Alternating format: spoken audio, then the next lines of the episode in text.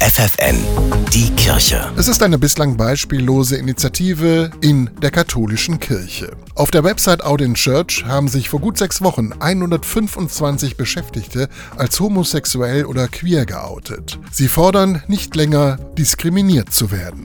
Der Schritt hat viele Menschen überrascht, auch Rat Christian Hennecke. Der Priester gehört zum Leitungsteam des Bistums Hildesheim. Ich war sehr beeindruckt von der Echtheit der Geschichten, die da erzählt wurden, von der Authentizität, aber auch von der Klarheit der Personen, die da ihre Geschichten erzählt und bezeugt haben. Das hat mich sehr beeindruckt. Denn für die katholische Kirche zu arbeiten und sich öffentlich als schwul oder lesbisch zu bekennen, das könnte auch heute noch ein Kündigungsgrund sein. Umso wichtiger war es der Bistumsleitung, mit den Männern und Frauen aus Niedersachsen zu sprechen, die sich öffentlich geoutet haben, sagt Hennecke. Nicht im Sinne von du, du, du bist ja böse oder so, sondern mit Respekt und mit Bezeugung von Respekt für das, was da an, an Mut und Offenheit gewesen ist und gleichzeitig auch mit dem Hinweis, dass aus solchen Gründen in unserem Bistum niemand um seinen Arbeitsplatz fürchten müsste. Mehr noch, die Generalvikare der Bistümer Osnabrück und Hildesheim haben jetzt gemeinsam mit neun weiteren Kollegen einen offenen Brief an den Vorsitzenden der Deutschen Bischofskonferenz geschrieben. Darin fordern sie, das kirchliche Arbeitsrecht neu zu formulieren, wenn möglich bis zum Sommer,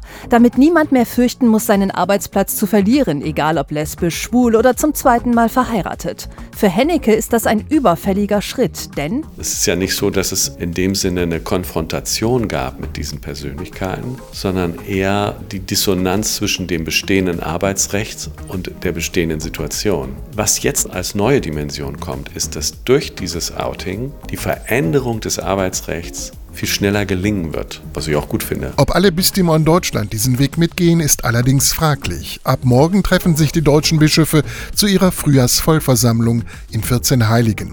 Auch dort kommt das Thema wieder auf den Tisch. Die Kirche bei FFN.